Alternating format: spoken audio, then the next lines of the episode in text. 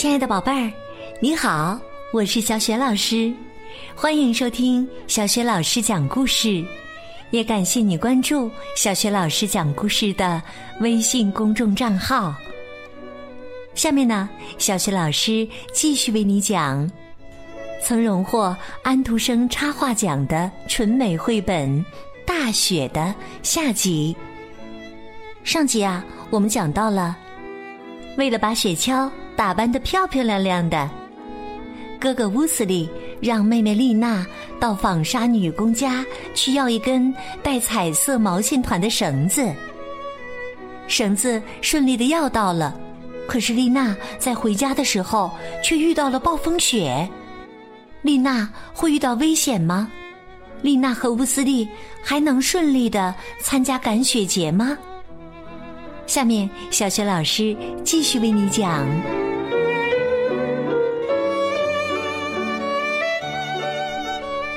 大雪》下集。乌斯利想：怎么回事？丽娜早就应该到家了。他听见远处狂风的咆哮声。决定还是出去寻找妹妹。他已经走出家门很远了，往山那边望去。天哪，真吓人！山上一大块积雪正在往下滑动。只听一阵轰隆声，一个巨大的雪团朝山谷滚落下来。哦，天哪！哦，天哪！见到这种情景，乌斯利越想越害怕。他自言自语道：“琳娜究竟在哪里呢？”这时，四周又安静下来。他大声呼喊起妹妹的名字：“琳娜，琳娜！”他后悔的哭了。嗯我真不应该让他去拿毛线绳。地上到处都是树干和枝丫。突然，他惊奇的发现一根长长的彩绳，那正是丽娜拿来装饰雪橇的毛线绳。他把毛线绳拿起来，顺着它往前找。就在这时，传来了丽娜微弱的喊叫声。她飞奔过去，一边拼命扒雪，一边使劲呼喊：“丽娜，你马上就会得救了，马上就会得救了！”他终于到了妹妹的身旁，他把手伸向妹妹，开心极了。他们俩看了看四周，全身发抖。咦，大树呢？大树不见了。原来雪崩过后，大树的枝丫全都给折断了，眼前只剩下光秃秃的一截树干。丽娜叹了口气，说：“唉。”老天保佑，我们一定要在这儿种一棵新树。乌斯利匆匆忙忙的从地上捡起一根枝丫。丽娜累坏了，她再也走不动了。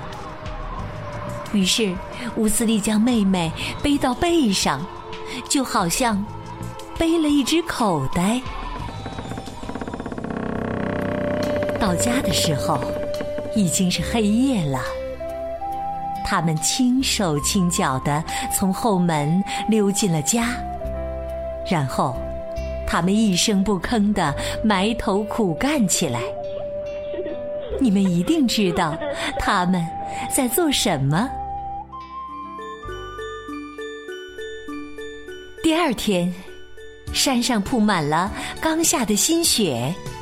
洁白细软，孩子们今天就要闪亮登场了。白茫茫的山坡上空，是蓝蓝的天。孩子们驾着雪橇，兴高采烈地滑过来。雪橇的座椅上挂满了各式各样的装饰品。当雪橇转弯时，那些小玩意儿就会随之左右摆动。雪橇飞快地往前滑。要是有人不小心摔了跟头，所有的孩子就一定会一哄而笑起来。丽娜坐在雪橇的前端，乌斯利在后面驾着雪橇。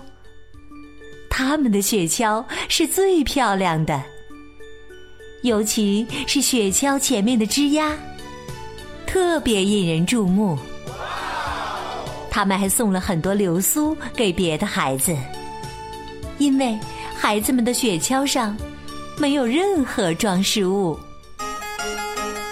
玩够了以后，他们相约来到了乌斯利和丽娜家，继续兴高采烈的跳舞嬉闹，快乐极了。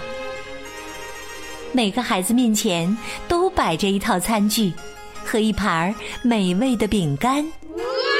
哇热情的妈妈正端来一壶热乎乎的巧克力牛奶。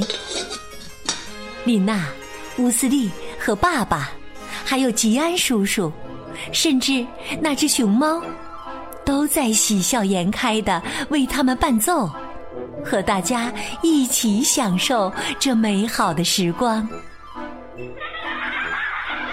明亮的月亮升起来了。孩子们才驾着雪橇回家。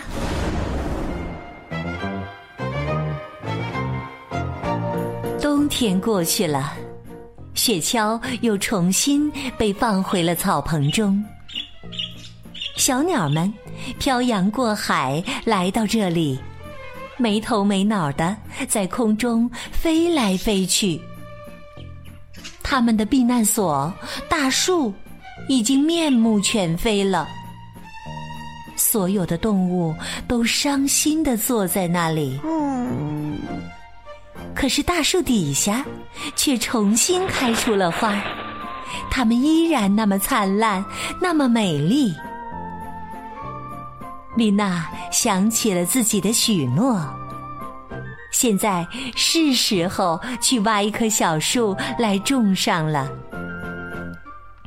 乌斯利扛着铁锹来帮他的忙，这棵小树一定会越长越大，越长越高。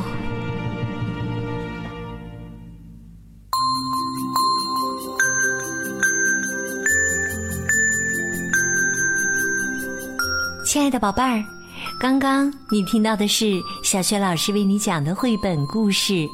大雪的下集，宝贝儿，在这一集当中，丽娜不见了，乌斯利的心情是怎样的？然后他是怎么做的？如果你知道问题的答案，欢迎你通过微信告诉小雪老师和其他的小伙伴儿。小雪老师的微信公众号是“小雪老师讲故事”。欢迎宝宝、宝妈和宝贝来关注微信平台上，不仅有小学老师每天更新的绘本故事，还有小学语文课文的朗读以及小学老师的原创教育文章。如果喜欢，别忘了转发分享，或者在微信平台页面底部留言点赞。我的个人微信号也在微信平台页面当中。可以添加我为微信好朋友。好了，我们微信上见。